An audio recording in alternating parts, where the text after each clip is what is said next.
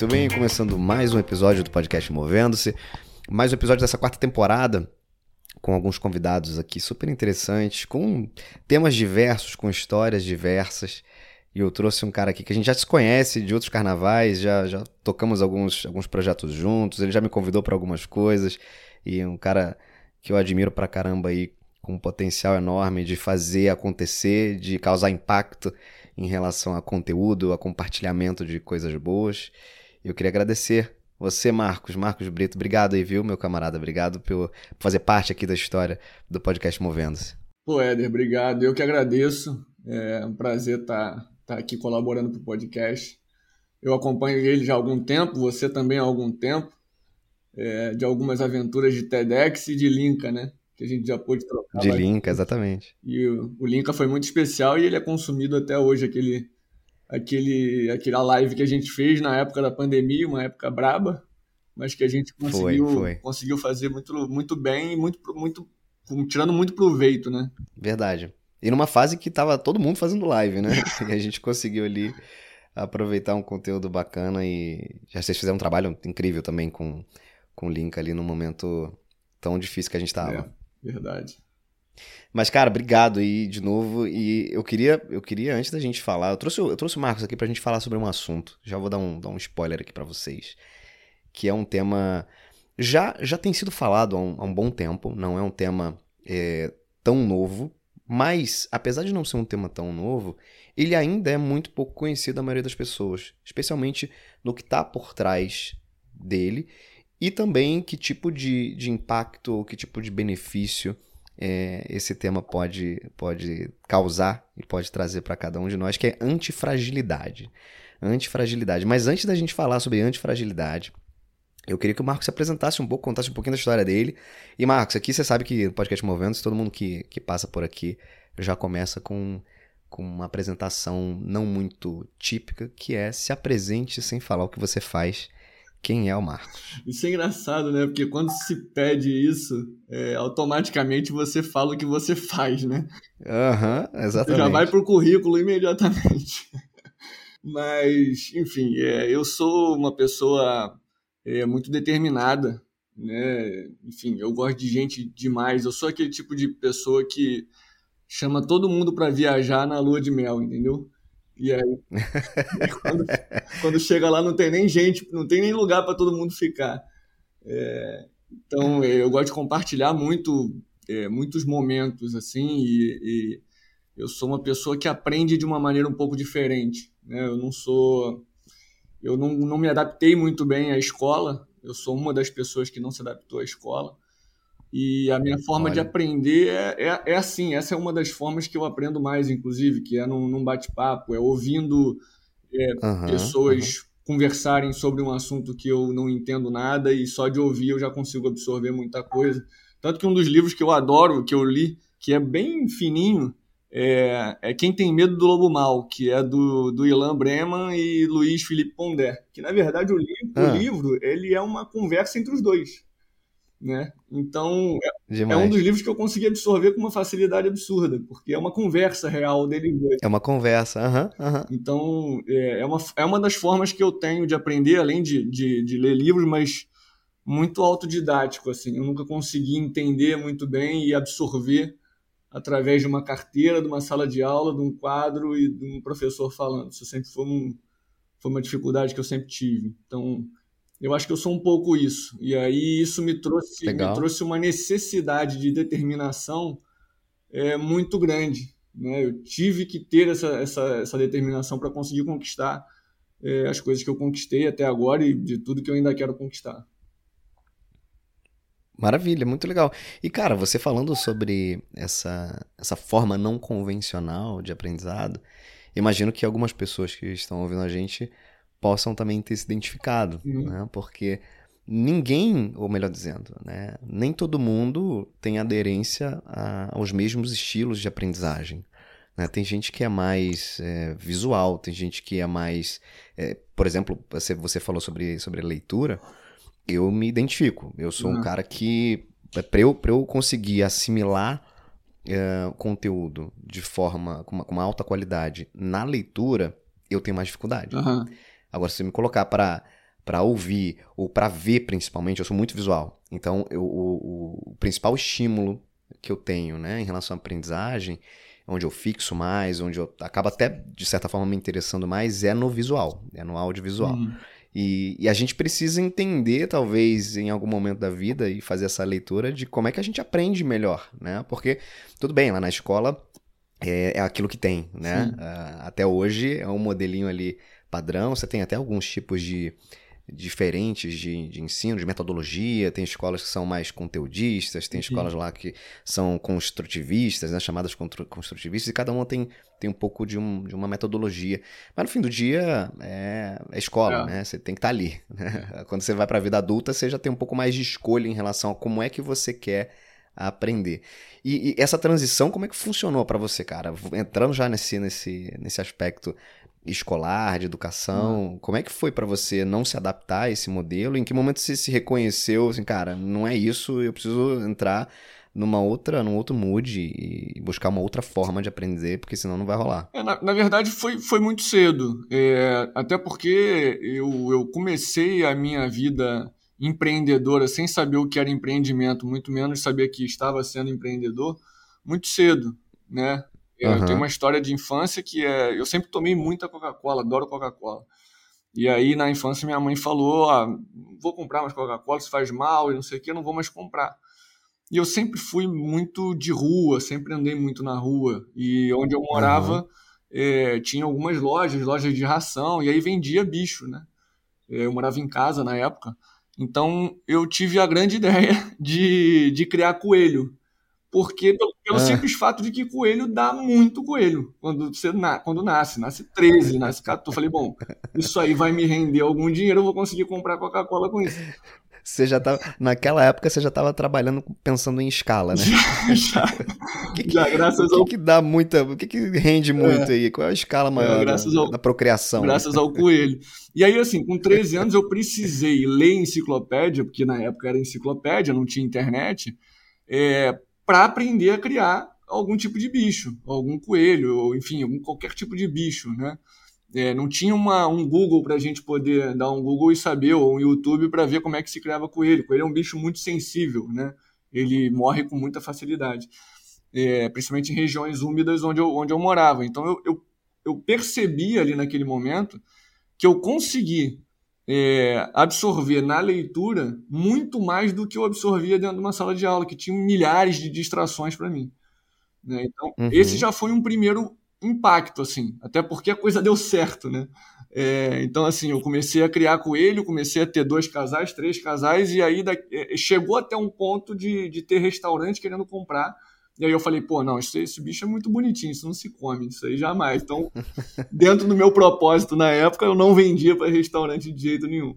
É, uhum. Mas comecei a estocar Coca-Cola num nível bizarro, né? Então, é, é, aquilo começou a funcionar e aí começou a me, me, alertar uma outra coisa que na época eu não sabia, mas que era essa questão de, de ter um negócio, de, de, de empreendedorismo, né? Aí que começou tá. a vir um pouco mais desse lado e pelo fato de eu ter conseguido absorver muito bem essa aprendizagem é, via enciclopédia, é, eu percebi que eu não dependia de uma escola para aprender absolutamente nada. Eu dependia Legal. única e exclusivamente de mim e da minha vontade. E aí, a partir daí, eu comecei a consumir as coisas por conta própria. Né?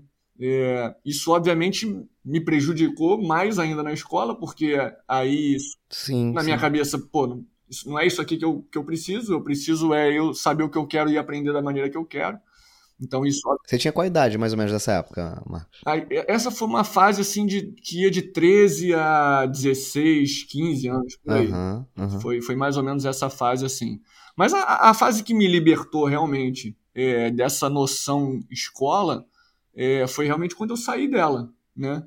Porque até a faculdade, mesmo nos modelos que, que é muito parecido com a escola, a faculdade você já é mais livre, né? Você já tem uma certa liberdade para até para estudar mesmo, né? Você não tem, sim, não, sim. não é a mesma coisa, não é aquela doutrina. É meio que é si por si e é contigo, né? Você precisa ter autonomia, é. né? Se você não tiver, então, isso já... ninguém vai correr atrás por você. Exato. Então isso já fica um pouco mais próximo do que eu já entendia como a minha forma de aprender, entendeu? Da maneira que eu entendi uhum. que era mais fácil de eu aprender. Então eu consegui levar com mais tranquilidade. Então foi um divisor Entendi. de águas, na verdade, escola e faculdade, né? Entendi.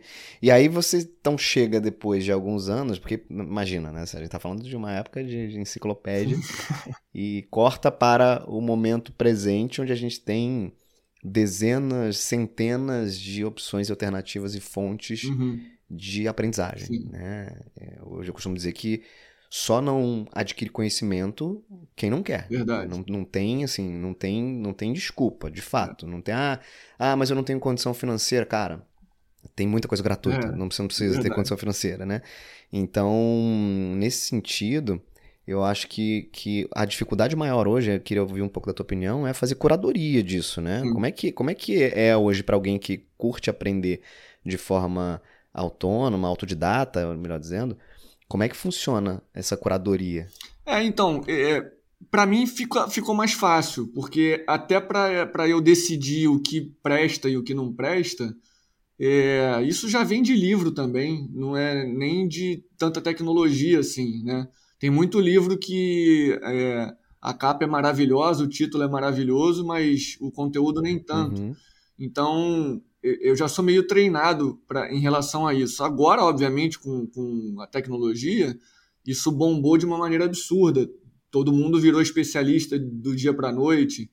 Verdade. É, todo mundo sabe tudo. E na minha área, então, de marketing, todo mundo sabe tudo mesmo, né?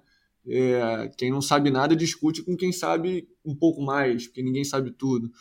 É, então, assim, você tem formas e formas de, de, de fazer esse crivo, digamos assim. Eu tenho até, hoje inclusive é um dos dias, né, hoje, uma quarta-feira, a gente tem um grupo do Linka chamado Linka Box, é um grupo aberto, e é um grupo só de curadoria de conteúdo. Então eu faço um, tra tá. um trabalho nele em que eu faço a curadoria de conteúdos que eu consumo e jogo lá.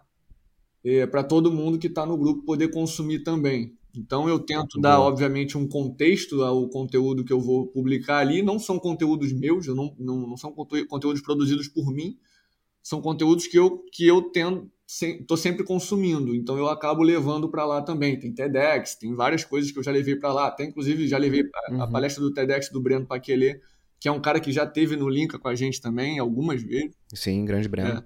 E então assim, eu consigo já diferenciar um pouquinho, mas uma, uma Talvez uma dica que eu dou é, em relação a, a, a, essa curadoria é assim: eu costumo pe tentar perceber o que as pessoas, é, como você, por exemplo, Éder, o que, que o Éder consome, o que, que o Breno consome, o que, que o Gustavo, meu irmão, consome. Eu tento entender uhum. e encontrar o que, que eles consomem também, porque são afins a mim. Então acaba que sim, eu consigo é, meio que validar que aquele conteúdo vai me servir. Né? Isso, obviamente, antes mesmo de ler a introdução do, do conteúdo. Se eu sei que você, Éder, consumiu aquilo, eu já não preciso me preocupar tanto com essa introdução. Eu já sei que por você já tem um filtro é, ali, por né? você ter consumido e ter Uma compartilhado, eu já tenho certeza que aquilo ali me serve, entende? Legal, legal. Essa é uma boa, essa é uma boa, uma boa dica. É. Né? Identificar perfis semelhantes ao seu em relação a a conteúdo, a, enfim, e, e, já usar isso como uma triagem. Uhum. Né? E, Marcos, você estava falando, enfim, da sua formação, que você enfim, atua é, com marketing. Conta um pouco da tua, da tua história, então, de formação, né? Você é, entrou, então, nesse, nesse universo, faculdade, uh, aprendeu a, a, a, estudar um modelo é, fora do, do usual e como é que foi? em que, que você se formou exatamente? Como é que, como é que começou a tua vida profissional até surgir é, os projetos que você toca hoje em dia? Fala um pouquinho pra é, gente. É, então, é, eu, eu estudei, na verdade, na faculdade, eu fiz administração. Isso muito por conta dessa, dessas experiências que eu tive mais, mais cedo de é, de, de, eu não sei se, é, se eu posso dizer que eu tive negócios, mas de empreendimentos que eu trabalhei sim, antes, sim. né? Isso gerou dinheiro. E aí, por conta disso, eu sempre tive em mente que eu precisaria fazer uma faculdade de administração para eu poder ter um uhum. negócio, né? E aí, lembrando também que não se falava em empreendedorismo, não se falava em nada disso na época, né? Então, é, eu não tinha tantas escolhas quanto um estudante tem hoje. Então, eu estudei administração, mas é, eu sempre estudei a parte, por conta própria e por uma questão de gostar e hobby, é, marketing e design. Isso muito uhum. por conta de livros que eu li que me levaram para esse caminho. E aí eu falei, pô, é muito interessante, eu quero estudar sobre isso. E aí eu comecei a estudar design e comecei a estudar marketing através de livro e por conta própria, né? E aí, é, na época, eu tinha um tio que tinha uma empresa que desenvolvia sites e desenvolvia banners é, é, de mídia urbana e ele não tinha quem, faz, quem fizesse esses materiais. Aí eu falei, não, eu faço para você de graça, porque na verdade eu quero ter é, oportunidade de, de, de, trabalhar com isso sem que seja uma ideia Sim, da minha cabeça fazer um, um banner da Coca-Cola, por exemplo, mas que sejam clientes reais e que eu possa trabalhar. Isso vai, vai me ajudar bastante já coloca como portfólio. Já, e, e também me dá uma, uma, uma, experiência real de briefing, né? O que, que eu recebo de informação do cliente. Não é uma informação que eu estou tirando da minha cabeça e é muito mais fácil de, de, de, desenvolver. Então eu comecei a não só estudar essas, essas áreas, como também a ter uma experiência é, de graça, né? sem, sem cobrar por isso, mas por uma questão de, de prazer. Era um prazer que eu tinha uhum, fazer uhum. aquilo. E aí, cara, no sétimo período de administração, eu descobri que não era administração que eu queria. É, com uma monografia pronta para ser apresentada. Caramba. É, é. E aí eu não, eu não, não segui, eu interrompi a administração e fui para o lado do marketing e do design, mas sem é, essa questão de faculdade. Então, assim, eu não sou formado. Eu sou uhum, uhum. formado numa experiência louca que eu tive em vários processos de empreendimento e de estudo próprio, entende? É, sim, eu sim. decidi seguir esse caminho, mas isso passa também por experiências de trabalho, sabe, Éder? Não é somente uma questão educacional. É, eu, durante o processo de, de, de, de, de faculdade que eu estava fazendo administração, eu trabalhei em quatro empresas grandes é, que algumas me ensinaram muita coisa boa, mas a maioria delas, como um bom mundo corporativo, me ensinou o pior que elas têm. É, então uhum. a decisão de abandonar a faculdade é uma, não é uma decisão só de ah, o que eu gosto de fazer, o que eu quero fazer da minha vida é o que eu gosto de fazer. Não é simples assim. Ela passa também por uma questão de eu não sou uma pessoa para trabalhar dentro desse mundo corporativo. Então, uhum, uhum. eu tenho experiências com empreendimento, eu vou bater no peito e falar que para os meus pais, inclusive na época, que eu vou empreender e se eu não der certo, eu assumo o erro. E, se necessário, vou morar embaixo da ponte feliz, mas com a minha decisão tomada de que eu não, não iria me formar em administração simplesmente para ter um diploma que me protegesse no futuro numa carreira de, de, de empregado, enfim. Nada contra, mas é sim, é mais uma. É, é minha, é, talvez o meu perfil seja esse. É perfil, perfil. Então passou por isso tudo, né? Não foi uma decisão tão simples, é, obviamente a gente resume, mas passa por isso tudo, assim, e aí eu falei, bom, realmente eu preciso mergulhar num plano A e unicamente um plano A, sem plano B, para que as coisas funcionem ou que as coisas que eu consiga realizar, as coisas que eu acredito, principalmente. E graças a Deus, por enquanto, isso está acontecendo. Legal, cara. É. Muito bom, muito bom. E hoje em dia você tem, hoje em dia você tem feito o que, cara? De, de é, sei que você tem vários projetos. O Link é um projeto super interessante que você começou já há alguns anos. Mas o que que, qual é, qual é o, o que, que tem ocupado aí a tua, tua mente e o teu tempo hoje de entrega? É, hoje eu tenho uma agência de marketing, ela já tem 14 anos, que é a Create Code. É, Pô, bastante tempo. É, né? já tem 14 anos de mercado. É, ela tem um, ela, a gente trabalha um modelo de negócio um pouco de, não é diferente, mas é um pouco diferente, porque até pelo volume de, de contratos que a gente tem aqui, ele é incomum, é muito, até difícil de, de acreditar. Você imagina uma empresa que é uma agência de marketing digital que tem 14 colaboradores, é, tá 14 anos no mercado e tem mais de 240 contratos ativos, é, eu já ouvi gente falar, concorrente falar que eu devo estar tá empregando índio, não devo estar tá pagando ninguém. Porque isso, isso parece impossível. Mas dentro do modelo de negócio que a gente desenhou e para o público-alvo que a gente é, atende, isso funciona muito bem, graças a Deus, e tem funcionado até hoje. Então, é, ainda bem que ainda me acham louco em relação a isso, porque aí ninguém foi para esse modelo ainda. É, então, eu, uhum. isso me consome todo o tempo, mas é, voltando nesses 14 anos, quando eu fundei a Create Code, é, o propósito dela é, vinha muito das dores que eu tinha sentido do que eu acabei de falar para você, do meu, da minha experiência uhum, do mercado uhum. de trabalho. Então, quando eu decidi esse plano A unicamente, plano A sem plano B, eu decidi abrir um negócio em que eu pudesse realmente exercer aquilo que eu acreditava que funcionava para mim e que teria que funcionar para os outros também. Então, também quando não se falava em, em felicidade no trabalho, empreender felicidade, como diz o Pedrinho Salomão no livro dele, é, uhum. eu, eu decidi que eu precisava ter uma empresa em que as pessoas pudessem ser minimamente felizes. Né? Obviamente, eu não queria que as pessoas chegassem numa segunda-feira feliz, contente, saltitante, pimpona, que ia trabalhar numa segunda-feira. Não quero, mas eu também não quero que a pessoa que seja um fardo ela ir trabalhar, ela, ela vir trabalhar com a gente aqui na Create Code, né? Então estabelecer alguns acordos, né? Acordos esses que na época é, eram mais, mais diferenciais, hoje nem tanto, mas a gente nunca recebeu aqui, por exemplo, um, um atestado médico para justificar uma falta. Eu preciso, se, Sim, eu contratei, já, já. Né, se eu contratei a pessoa, é porque eu confio plenamente uhum. nela e porque ela confia plenamente em mim. Claro, então, se ela me disser que ela está doente e não consegue trabalhar com o que ela tem, isso já me basta. Ela não precisa uhum. me provar isso, até porque atestado médico a gente consegue com uma facilidade incrível. Então, eu posso, exato, posso ficar exato. doente hoje com tranquilidade e apresentar um atestado médico.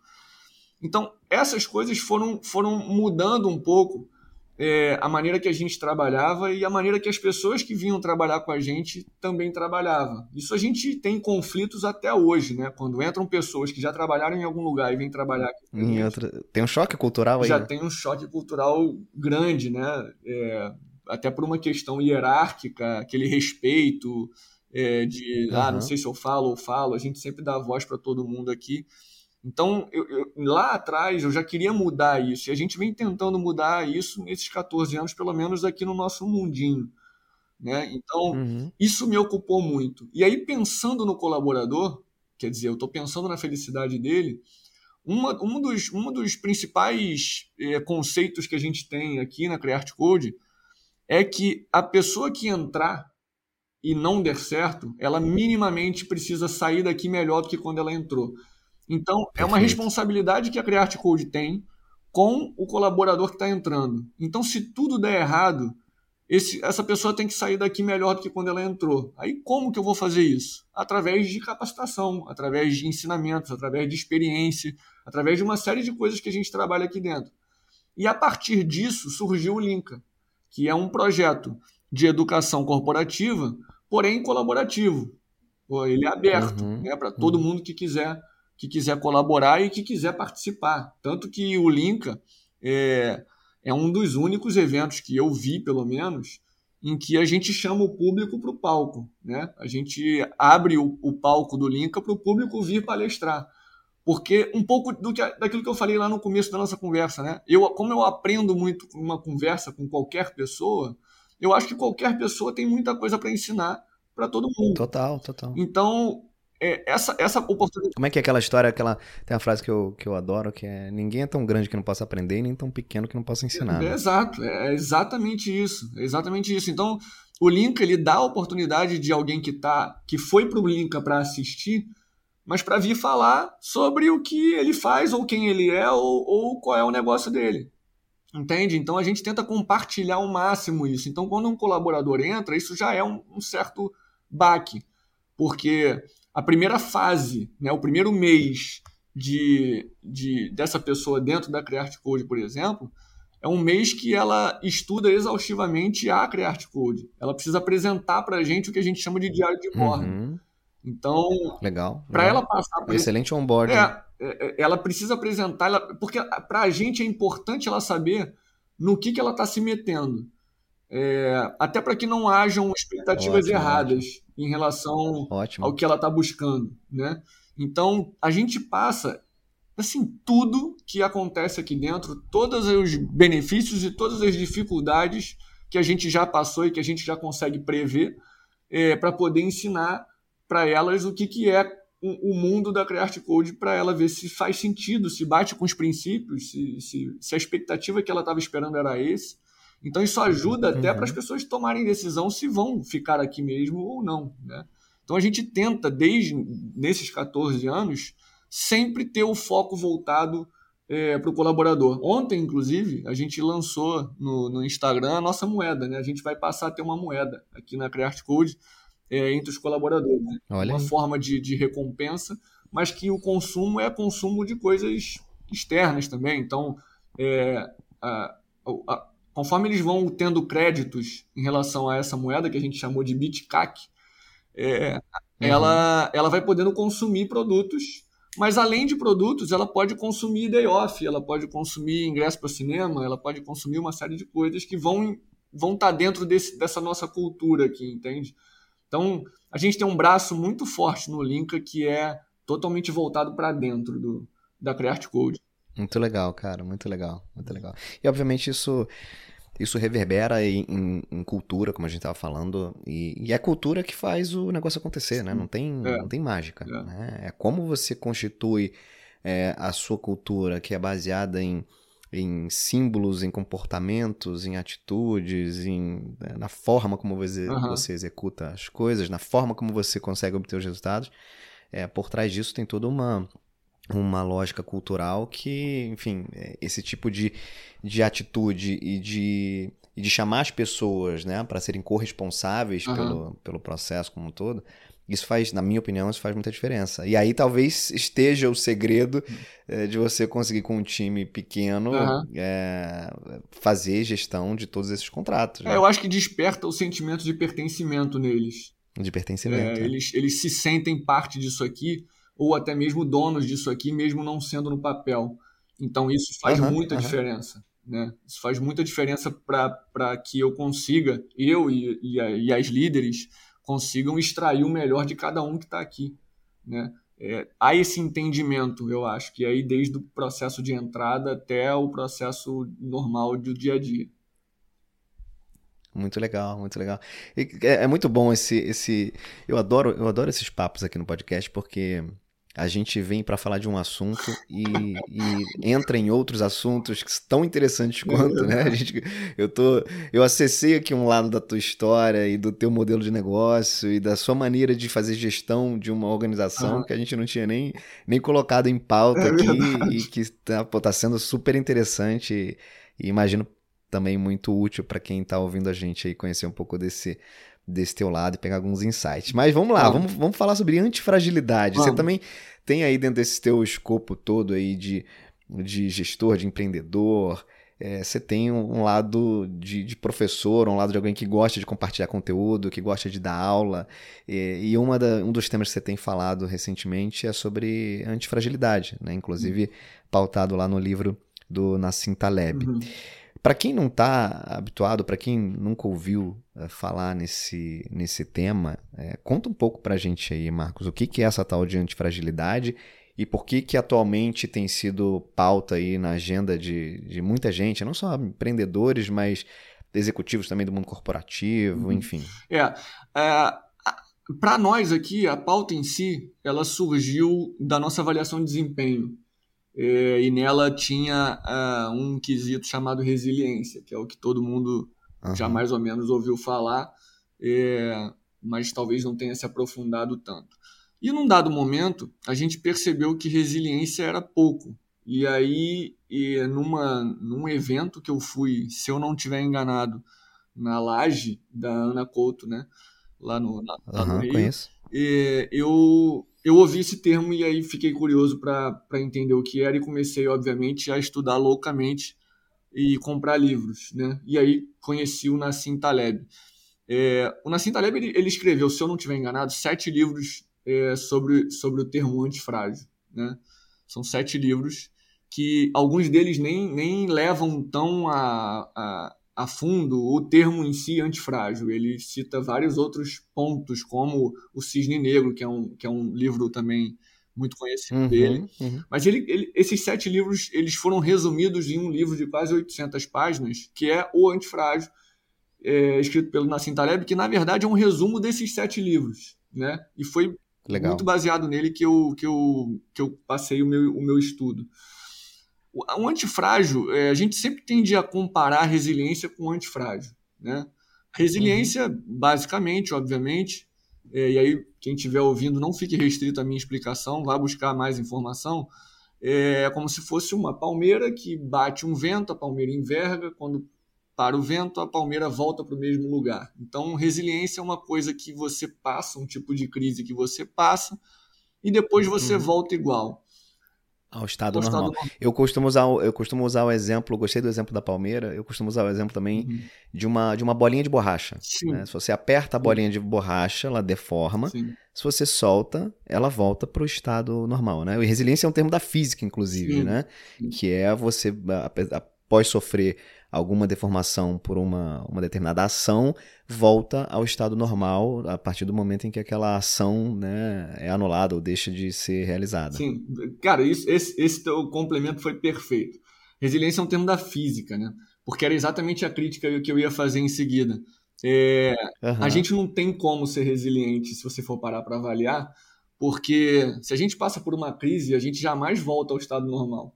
Não volta, não é? é? isso A aí. gente não tem como voltar ao estado normal. Ou você volta com algum aprendizado, ou você não aprende, é, mas você volta machucado. É igual aquela dinâmica do papel, né? Que fala sobre relacionamento, que tem um papel em branco lisinho, e aí você tem um primeiro, é, uma primeira crise de relacionamento, você amassa esse papel. E aí quando você estica o papel de novo, por mais que você passe o ferro, ele vai ficar com não marcas. Não vai ficar igual. Né? Ele não vai voltar uhum. igual. Então a resiliência é, é um pouco impossível. E aí eu comecei a entender isso e, e, e seguir um pouco dessa da, da, da questão do, do, antifrágil, porque o antifrágil não ignora essas ranhuras, essas cicatrizes. Né? Muito pelo contrário, ela traz uma luz absurda sobre essas cicatrizes. Né? Eu costumo dizer que é, a antifragilidade é, é uma coisa que a gente precisa ter em questões conscientes. Assim, a gente precisa ser consciente da antifragilidade. É impossível tá. também você ter uma pessoa que seja apontar uma pessoa e falar, pô, aquela pessoa ali é antifrágil. Não tem como, uhum, uhum. porque não são todas as situações que ela vai ser antifrágil. Ou melhor, não são todas as situações que ela vai querer ser antifrágil, porque ser antifrágil é uma escolha. E aí é que vem a consciência do antifrágil. Se acontece uma situação em que eu consigo raciocinar em cima, eu consigo decidir, mesmo que por frações de segundos, se eu quero ser reativo ou se eu quero ser antifrágil, isso eu já estou sendo antifrágil. Só que externamente eu não vou ser, porque eu decidi ser reativo. E pronto. Uhum. Entende? Então, passa muito mais por, por, pela consciência de cada um do que pelo que você externa ser, né? É, e aí a gente, a gente, enfim, abordando mais um pouco sobre o termo antifrágil, o que, que ele é? Qual é a ilustração que se traz, o que o Nassim Taleb trouxe Boa. em relação ao termo antifrágil? É a Hidra de Lerna, né? que é um, um, um monstro da mitologia grega em que você, ao cortar uma cabeça, nascem duas. Ou seja, o que, que ele quer dizer com isso? Que quando você enfrenta uma crise, quando você enfrenta um problema, é você conseguir se beneficiar desse caos que essa crise trouxe para a tua vida. Esse caos que aquilo tornou e aí você conseguiu resolver e saiu melhor. Mas aí saiu melhor. realmente uhum. é sair melhor. O que é sair melhor? Eu vou dar um exemplo do que aconteceu aqui na Create Code uma vez. A tá. gente tinha um, um, sistema X que a gente usava para poder trabalhar as postagens no Instagram e Facebook. E aí, num dado momento, sem aviso prévio, o Facebook eh, não só bloqueou essa, esse sistema, como ele também puniu todas as contas que estavam atreladas a esse sistema. Então você imagina, as contas dos clientes todas estavam banidas Nossa. do Instagram de um dia para a noite. Isso aconteceu com dois sistemas muito grandes na época. E a gente usava o sistema para poder não só é, criar a métrica, mas também para planejar, é, programar as postagens e tudo mais. Então isso afetaria diretamente no nosso processo de produção. Então, essa crise, esse caos que se tornou essa semana, fez com que a gente, hoje, não precise mais de sistema, a gente tem um processo mais alinhado do que tinha antes, com menos margem de erro, e a gente não gasta mais um real em sistema que, fa que faziam as coisas que a gente faz hoje. Então a gente saiu muito melhor, a gente conseguiu muito melhor, excelente. Daquela semana de caos que a gente passou. Né? Então isso talvez seja um bom exemplo de, de antifragilidade. Mas, como eu falei, o Nassim Taleb ele escreveu sete livros, né, cara? Então, cada livro é quase que um capítulo novo de uma possibilidade do antifrágil. É, uhum. Um dos muito famosos, que eu já citei, é o tal do cisne negro. O que é o cisne negro? O cisne negro é um 11 de setembro, sabe? É o ataque terrorista de 11 de setembro. O cisne negro é uma, é uma situação em que você não consiga prever e você tem que lidar com ela. E aí, tá. nesse caso, a antifragilidade age da seguinte forma: é, a gente precisa trabalhar para que isso não aconteça nunca mais. Então, é uma outra abordagem da antifragilidade. Quer dizer, aconteceu aquele desastre do, do 11 de setembro, aquele ataque terrorista, mas depois nunca mais aconteceu. Né? Pelo menos nas mesmas proporções em Nova York, é, ou nos Estados Unidos mesmo, nunca mais aconteceu, porque eles trabalharam para que isso nunca mais acontecesse. Conseguiram uhum. melhorar as suas defesas, conseguiram melhorar os processos de entrada de, de estrangeiros, enfim, eles conseguiram sair melhor do que aquilo ali. Então, do que, é algo que você não esquece nunca, mas que você trabalha para que aquilo nunca mais aconteça. Né? É.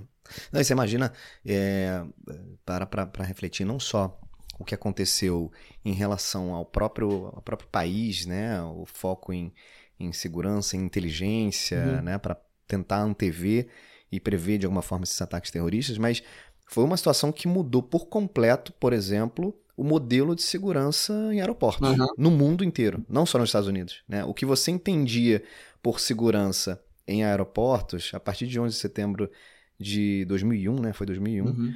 É, a partir daquele, daquele ano, mudou, mudou. Hoje a gente tem uma outra, um outro processo totalmente diferente, melhor, uhum. né? melhor, mais seguro, por conta daquele, daquele evento trágico. Sim, sim. É, é, é o caminho que eles fizeram para que esse cisne negro nunca mais acontecesse, né?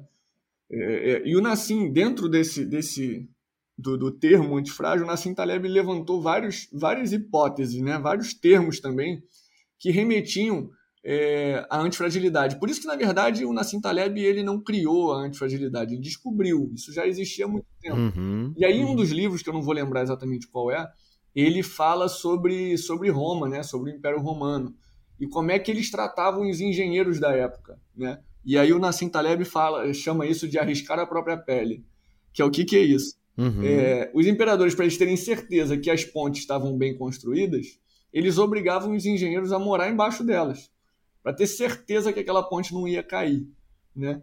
Então, assim, é, não, até hoje eu acho que está tudo em pé, de tão bem feito que ficou, né? Então, eu acho que quando é. você se coloca nessa posição é, de arriscar a sua própria pele, até dentro do teu próprio negócio, né? Quando você arrisca a sua própria pele, existe uma tendência a você fazer melhor, né? A você fazer aquilo de uma maneira pô, ímpar e assim, aquilo não pode dar errado de jeito nenhum, porque aquilo vai ter que acontecer da maneira melhor possível. Eu acho que eu passei por isso quando eu decidi não trabalhar mais para uma empresa, decidi ter o meu próprio negócio. Uhum. Eu só tinha o plano A, eu não tinha mais plano B.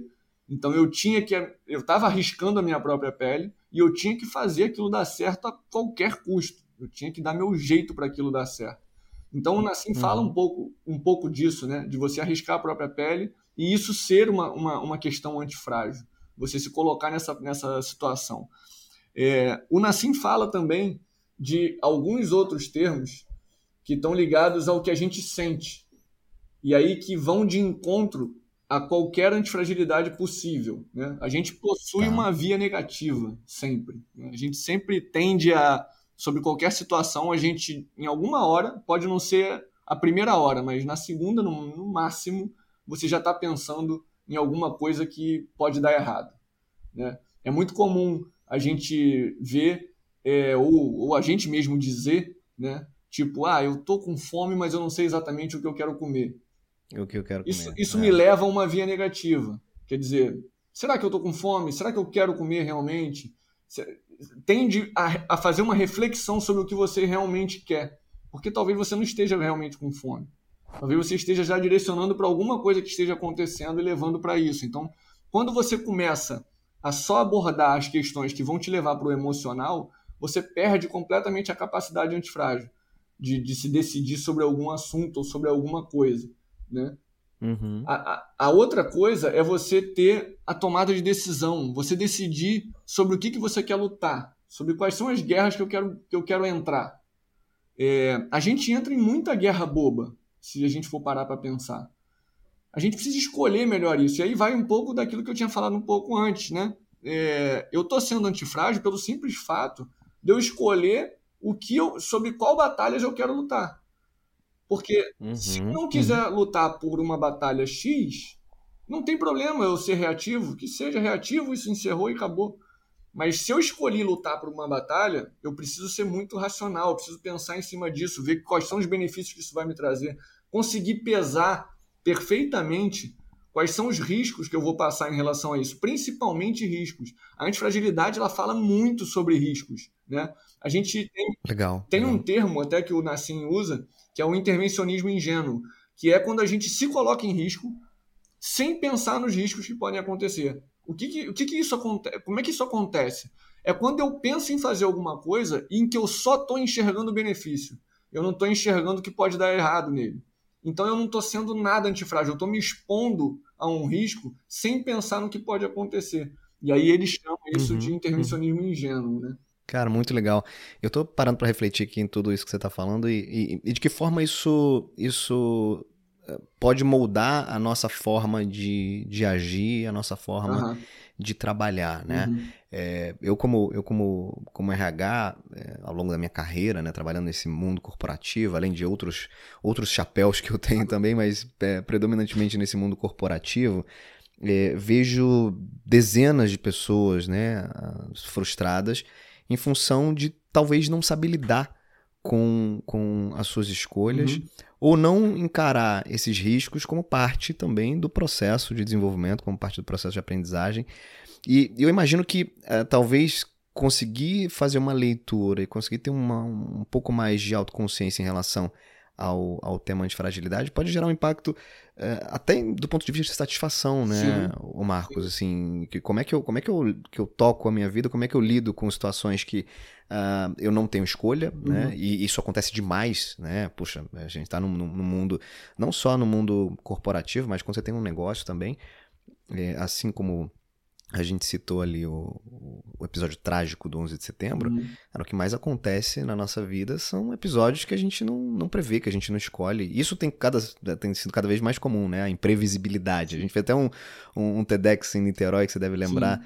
Em 2019, que o tema foi imprevisível, uhum. né? Porque a gente, de fato, vive num contexto de mundo cada vez mais imprevisível e, e ponto. É, essa é a realidade. Não, isso não muda, né? uhum. né? A gente não tem controle sobre isso.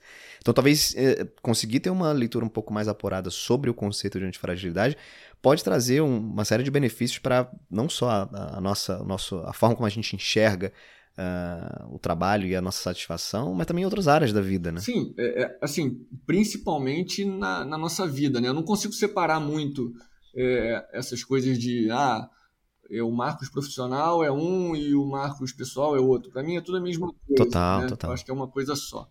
E a antifragilidade ela te ajuda sobre todos os aspectos, cara. É, é muito comum a gente ouvir a pessoa dizer assim: ai, tô preocupada com tal coisa. E aí a primeira coisa que me vem à cabeça é assim: tá, mas o que, que você pode fazer a respeito disso? Uhum, Se você uhum. não puder fazer nada a respeito disso, você só está se martirizando estando Exatamente. preocupada com essa coisa. Não tem o que se preocupar mais. Não tem nada que você possa fazer. Se tiver alguma coisa que você possa fazer, show de bola. Faça o máximo que você pode fazer em relação a esse problema. Isso, isso, isso. Se isso. não tem, cara, segue o barco, vai fazer o que vai dar foco ao que você precisa dar foco, né? Isso, isso acontece muito dentro da, da antifragilidade e aí existe uma divisão de estresses, né? O que é o estresse bom e o que é o estresse ruim. E aí eu vi esses uhum. dias algum vídeo é, de um cara explicando o estresse ruim, né? O estresse que é, é, é, o tal do problema que não tem nada que a gente possa fazer ou que a gente não consiga resolver. É, um, é como se fosse um copo d'água que você está segurando com o braço levantado. Você imagina você ficar segurando esse copo por horas, né? Uma hora, teu, assim, uma hora não, provavelmente em alguns minutos, seu braço já vai estar tá começando a doer, ele vai ficar dormente, vai estar tá extremamente doloroso. Uhum, uhum. Isso é o problema que você carrega, é o estresse que você carrega de coisas que você não tem como resolver ou que você não consegue resolver. Esse estresse é um estresse que te traz muita coisa ruim. Ele, inclusive, prejudica uhum. a tua saúde. Traz prejuízo. O estresse do antifrágil é aquele estresse que você está na, no meio daquele estresse, mas você consegue resolver aquilo. E aí, quando você resolve aquele problema que te estressou, é uma baita realização. Você se sente bem com aquele estresse, você não se sente mal com aquele estresse. Então, é, esse é um tipo de estresse que ele não faz mal à saúde. Ele não só faz uhum. bem à saúde, porque você vai ter um sentimento bom, você vai ter prazer em cima dele, é, como também ele vai te fazer aprender sobre aquilo que você acabou de resolver. Perfeito. Então, existem esses dois mundos que as pessoas às vezes ficam segurando esse copo cheio d'água, que elas sabem que não vão conseguir fazer nada a respeito e não largam de jeito nenhum e carregam isso para sempre. Uhum, então, assim, uhum. o que eu uhum. posso dizer para elas é assim: larga o copo, né? Larga o copo, porque você não vai fazer nada a respeito disso. Vai dar foco para outra coisa né? porque aquilo ali não vai te trazer nenhum benefício. Né? Então, se não vai trazer benefício, larga o copo, não tem muito o que fazer. Ele, muito, muito bom, cara. Excelente, excelente exemplo. Marcos, cara, adorei esse, esse conceito. É, aprendi. É, já conheci um pouquinho, mas você me trouxe aqui luz a, a, outras. Colocou, colocou foco e luz em outras perspectivas que eu não tinha pensado ainda sobre a ah, legal, muito legal poder, poder conhecer um pouco também da, da, tua visão sobre esse assunto. E chegando aqui na reta final do nosso bate-papo, queria te fazer algumas perguntas aqui também de praxe nessa, nessa quarta temporada. A primeira delas é a seguinte: nos últimos cinco anos, no que, que você ficou melhor em dizer não? É difícil dizer não, né, cara? É difícil dizer não pra caramba. Ainda mais quando a minha, a minha liderança é muito paternalista aqui, né? Sempre recebi muita crítica é. em relação a isso. Por isso que para mim dizer não é, é, uma coisa não é, não é uma das coisas muito simples. Mas eu uhum. entendi depois de algum tempo que tem muito não que vem para o bem, né? É, e eu, eu tento ser verdadeiro na maior parte das vezes, sabe? Então, é, os nãos que eu aprendi foram a realmente não dar desculpa sobre alguma coisa que eu não quero fazer. É realmente dizer o que eu não quero fazer, olha, não quero por isso e, e, e ser verdadeiro nessa resposta. Eu acho que a vida me ensinou muito mais esse caminho, principalmente porque eu percebi que a reação das pessoas não era ruim quando eu dizia a verdade uhum, sobre esse não. Uhum. Mas era ruim quando eu dizia, quando eu inventava uma desculpa sobre esse não. Então, Perfeito. eu acho que isso me ajudou a, a, dizer alguns nãos que eu nunca, nunca, nunca disse, né? Uhum. Em condições normais, provavelmente não diria. É. Boa, boa. E se você pudesse viajar no tempo, cara, o que, que você faria diferente? Então, tem sempre aquela questão, né? Ah, não faria nada diferente porque eu aprendi com aquilo e tal. Isso é sempre muito bonito uhum. de dizer. Mas eu faria muita coisa diferente. É, é aquela. Amplia, ampliaria a criação de coelhos. Nossa senhora! Teria, teria uma granja. Eu não sei se se chama granja, mas eu teria uma granja de coelhos. É.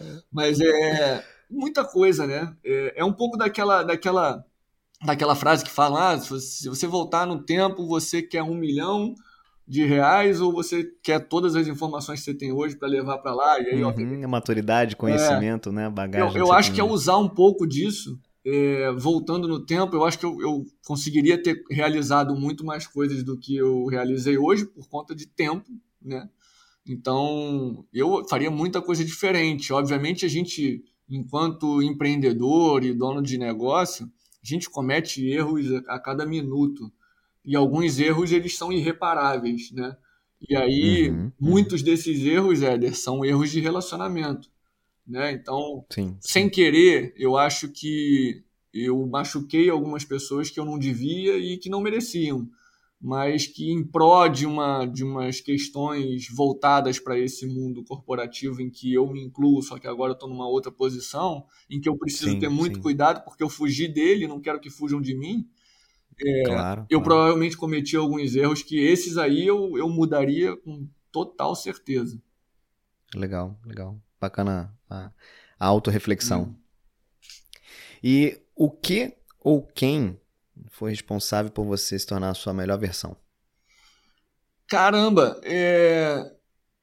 Muita gente, né? Mas assim, o que, o que vem à minha cabeça imediatamente são as minhas filhas, né? Eu tenho três filhas, Éder. A minha terceira fez Legal. três meses, dia 26. Minha terceira filha. Que delícia. E, pô. Na... E as outras qual, qual a idade? Qual tem uma idade de 10, uma de 4 e essa de 3 meses. É, que legal. A primeira, pô, mudou completamente a minha vida, assim, né? E para melhor, obviamente. Então, assim, elas, elas me ensinam muita coisa diariamente, sabe? É, são muitas percepções de mente de principiante, né, que a gente perde uhum, com o tempo, é, em é. que elas levantam isso e aí você olha e fala, caramba, como é que eu deixei passar isso, né? Exato, e a gente fica exato. meio com cara de tacho sem conseguir responder elas, né? Então, assim, elas me ensinaram muito, mas pelo fato de eu aprender com as pessoas, é, tem muita gente que, que me formou, sabe? Que me diplomou, eu diria. É, uhum, meus uhum. avós, uhum. minha avó, então, minha avó é, e meu avô, meu avô é, durou, durou, né? Viveu até 103 anos. Uau! E era um cara, assim, espetacular. Nunca pisou numa escola, Éder. O cara nunca pisou numa escola. Uhum, Realmente, tudo, uhum. talvez eu tenha puxado alguma coisa dele. É, então, é um cara que dava. A gente, assim, a gente sentava para conversar e era, era uma aula, sabe? Então, essas pessoas, elas vão te, te, te ajudando, né? Sem, meio que sem querer, vai, vão te formando. Eu acho que. Uhum, eu acho que, de modo geral, as pessoas em que eu me relacionei elas, elas contribuíram para que eu seja melhor hoje. Muito bom, cara. Muito bom. Sensacional. Marcos Brito, cara, muito legal o papo, camarada. Bom, demais ter você aqui agradeço, compartilhando um pouco da tua história. Para mim foi, foi uma surpresa, é, vários aspectos aí da tua, da tua trajetória que eu não conhecia. Apesar da gente se conhecer, uhum. a gente ainda não tinha trocado ideia, né? E para mim esse, esse, esse é o grande barato de, de tocar um projeto como esse que é o do, do podcast Movendo-se, porque além de tudo, eu consigo me conectar melhor com as pessoas, consigo conhecer melhor as pessoas, é demais, né, que fazem né? parte aí do meu, do meu círculo e formar também novas amizades, novas conexões. Então, obrigado, obrigado de novo aí por participar. Pô, cara, eu que, eu que agradeço. Você sabe que eu admiro demais o teu trabalho e consumo você demais. É, e a gente tem que marcar um tênis aí um dia, cara. Tô treinando. Opa, vamos sim. Vamos sim, vamos sim, vamos sim. Já tá, já tá aqui agendado já. Vamos botar aí, vamos botar, definir o próximo mês aí como, como a meta. Vamos, vamos sim. Beleza? Ó, vou colocar a descrição aqui né, no episódio, vou colocar o, o site, é, Instagram, enfim, os links aí para vocês acessarem os conteúdos e conhecerem mais um pouco do trabalho do Marcos e da agência. E quem sabe se conectar com ele também para continuar esse papo ou tirar alguma dúvida. Maravilha. Beleza? Valeu, galera. Vou ficando por aqui. Beijos e abraços. Até mais.